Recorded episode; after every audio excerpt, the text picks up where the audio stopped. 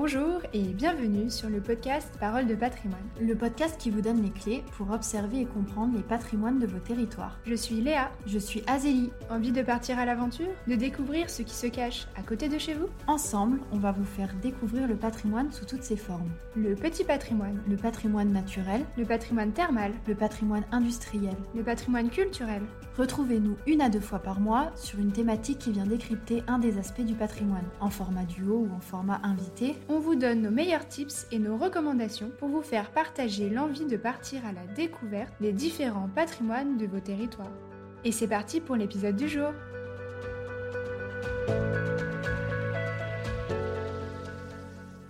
Aujourd'hui, nous allons discuter des différentes visions et définitions que nous pouvons donner au patrimoine.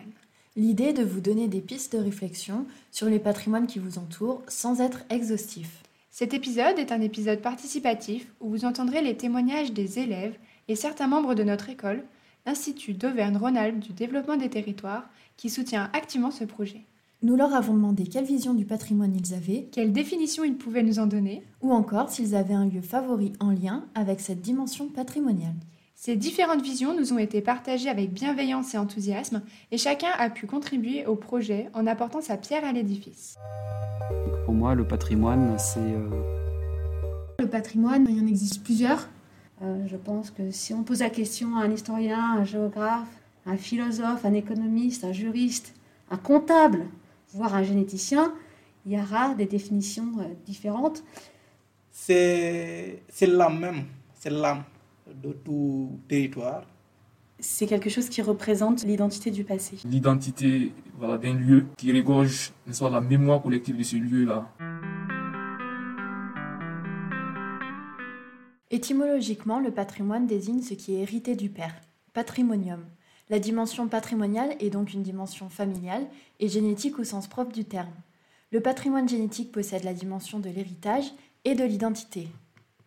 La question de l'identité et du patrimoine génétique est donc liée, mais celle du patrimoine et du territoire également.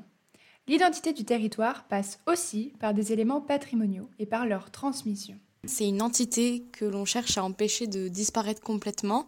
Pour moi, le patrimoine, c'est l'ensemble des biens en fait matériels et immatériels qu'on a reçus de nos ancêtres ou, ou des générations passées et qu'on juge bon de transmettre aux générations futures. Pour moi, le patrimoine, c'est quelque chose euh, qu'on lègue, euh, qu'on préserve et euh, qu'on doit euh, restituer le mieux préservé possible aux générations futures ou aux personnes qui voudront euh, s'en occuper.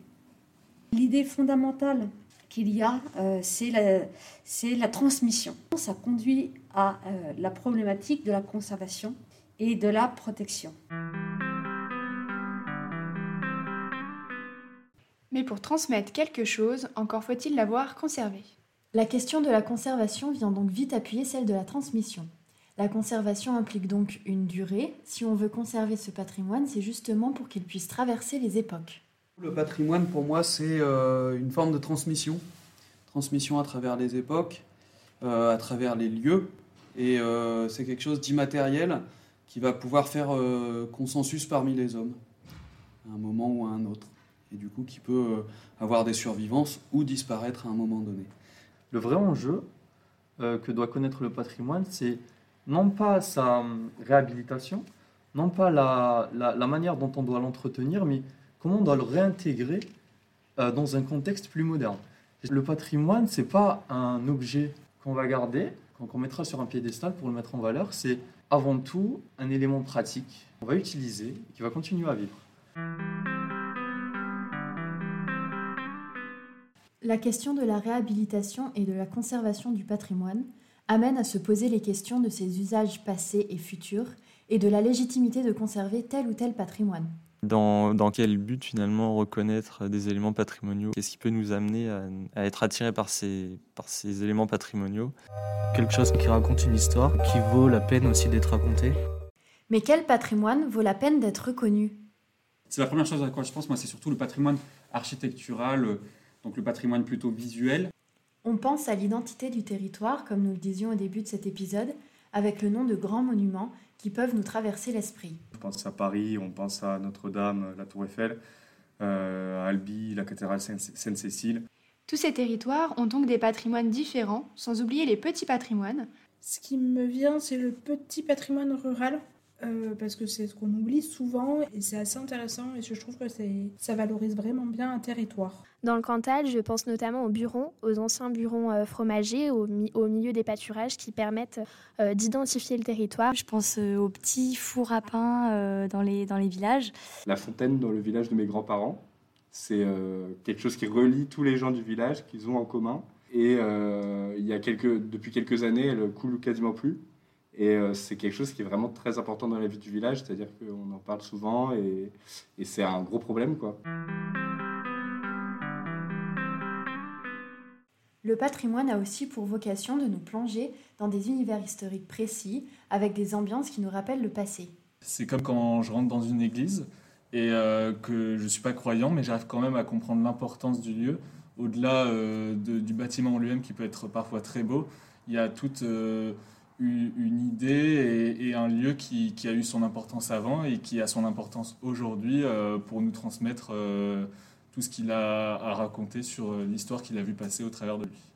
Mais par exemple, les châteaux, ça permet aussi de, de se faire, nous, une représentation, de s'imaginer, de s'immerger aussi dans, dans, dans les époques passées. Mais il y a aussi une dimension intellectuelle et de ressources. Pour moi, un lieu qui résumerait le patrimoine, ce serait une bibliothèque, où il y aurait donc toutes les thématiques abordées, toutes les formes de pensée, tous les lieux, tous les espaces. Cette dimension non tangible, non bâtie du patrimoine peut aussi passer par des couleurs de paysage. Je pense euh, à l'endroit où j'ai passé toutes mes vacances d'enfance. C'est une euh, commune euh, sur la côte de Granit Rose, dans les côtes d'Armor, qui s'appelle Trégastel. Plutôt une plage avec plein de rochers qu'on pouvait escalader. Rose avec une magnifique couleur quand le soleil tapait dessus. Un patrimoine qui me tient particulièrement à cœur, ce sont les récifs coralliens, qui sont des euh, écosystèmes particulièrement riches et euh, avec une biodiversité incroyable, parmi les plus riches de la planète, et qui sont euh, malheureusement très fragiles également, d'où en fait l'importance de les protéger pour pouvoir les transmettre aux générations futures. Quand je pense au patrimoine, ça me fait penser à chez moi en Côte d'Or et du coup au patrimoine viticole avec bah, du coup la Côte d'Or ça se rapporte déjà aux vignes puisque ça, ça correspond à, à- à la couleur des vignes à l'automne qui sont toutes dorées et vu que c'est sur une côte ça s'appelle la Côte d'Or. Mais aussi des savoir-faire. Tout ce qui euh, se garde en termes d'objets, de bâtiments, de, euh, d'écrits, tout ce qui est euh, les savoir-faire. Ce qui me vient à l'esprit, c'est par exemple euh, un savoir-faire euh, du Pays Basque, Pays Basque euh, Sud-Ouest, le savoir-faire de l'espadrille, qui est donc euh, un patrimoine immatériel et qui est euh, important de, en tout cas, de valoriser et de retransmettre. Le patrimoine n'est pas uniquement visuel ou physique. Il peut donc prendre d'autres formes.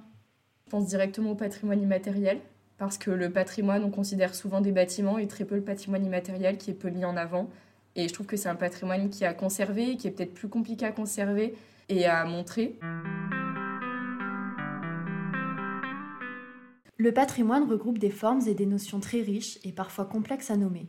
Nous pouvons peut-être même dire qu'au final, le patrimoine prend des formes très subjectives, propres à chaque personne, en fonction de son passé, de sa culture, de son histoire propre, où chacun de nous s'attache à des lieux et des histoires différentes qui forment le patrimoine. C'est euh, quelque chose que l'on découvre au long de, son, de ces voyages qu'on peut faire euh, tout au long de notre vie. Mais quelles limites pour définir le patrimoine? Un exemple de patrimoine, je parlerai du temple de Python de Ouida au Bénin. Quelque chose auquel les populations euh, plus ou moins locales vont être attachées. Ça peut être une sorte de musique, un instrument, une façon de faire, euh, un paysage aussi auquel euh, ils ont pu participer. Ça dépend de chaque culture, j'imagine aussi. Et on peut avoir des patrimoines de gestion totalement différentes, avec une grande renommée internationale, ou alors plutôt vraiment quelque chose de ultra localisé.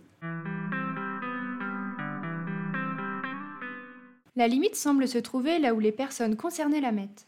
Quand on a quelque chose qui, euh, qui acquiert une valeur symbolique pour une certaine catégorie de personnes et qui donne lieu à un enjeu euh, de, de conservation, de restauration, de maintien et de préservation s'il est menacé.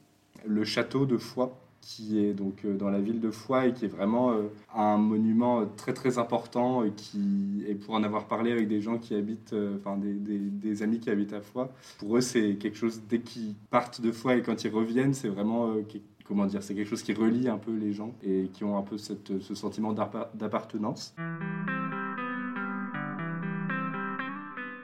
Il s'agirait ainsi de parler d'héritage, de quelque chose dans laquelle un groupe de population se reconnaît et a envie de partager ou de transmettre aux générations futures. Ce n'est d'ailleurs pas un hasard si les Anglais appellent le patrimoine heritage. Et c'est en ça que le patrimoine acquiert sa valeur. Elle doit être reconnue par un groupe de personnes. Et donc le patrimoine, ça serait labouré comme justement un exemple de cette transmission et qui quand même réunit euh, des gens de tout milieu socio-professionnel, tout âge, autour d'un commun. Le patrimoine prend donc de multiples formes. Il apparaît sous différentes facettes en fonction de nos attaches et de notre sensibilité, du regard que l'on porte dessus individuellement ou collectivement. En soi, le patrimoine est partout autour de nous, que ce soit physiquement ou non, dans sa forme bâtie ou paysagère, dans les pratiques, les folklores et même la gastronomie. Chacun de nous possède sa propre définition et interprétation de cette vaste notion, à chacun sa manière de se l'approprier. C'est comme cela que l'on pourrait en soi définir le patrimoine, comme une notion mouvante qui s'adapte à chacun, et c'est ce qui fait sa richesse. La définition du patrimoine est celle que nous voulons lui donner, et le meilleur moyen pour la trouver, c'est d'aller explorer vos territoires, de prêter attention à chaque chose qui vous entoure, d'ouvrir votre regard et votre esprit, d'aiguiser votre curiosité en partant à la découverte de votre patrimoine. Et pour conclure cet épisode, nous vous proposons la définition d'André Malraux, ancien ministre de la Culture dans les années 60, qui a dit un jour Le patrimoine va de la cathédrale à la petite cuillère. Vous pouvez retrouver les interviews complètes sur notre chaîne YouTube dans les backstage de l'épisode. Nous tenions à remercier chaleureusement toutes les personnes qui ont contribué à la réalisation de cet épisode. Juliette, Chloé, Irissa, Émilie, Henri, Mansour, Wally, Jacob, Quentin, Arnaud, Corentin, Julie, Elisa, Clémentine, Sylvain, Enora, Margot, Margot, Pierre, Benoît, Jessie, Julien, Florent, Colline, Chantal, Vincent, Anaïs, Maywen et Jeanne. Retrouvez-nous pour la suite sur toutes les plateformes d'écoute et en vidéo sur notre chaîne YouTube Parole de patrimoine. Vous pouvez aussi nous rejoindre sur nos comptes Instagram Voyage en Canap et Philosélie et souscrire à la newsletter du podcast pour ne rien rater de l'aventure. Et si vous avez aimé cet épisode, n'oubliez pas de nous laisser votre avis.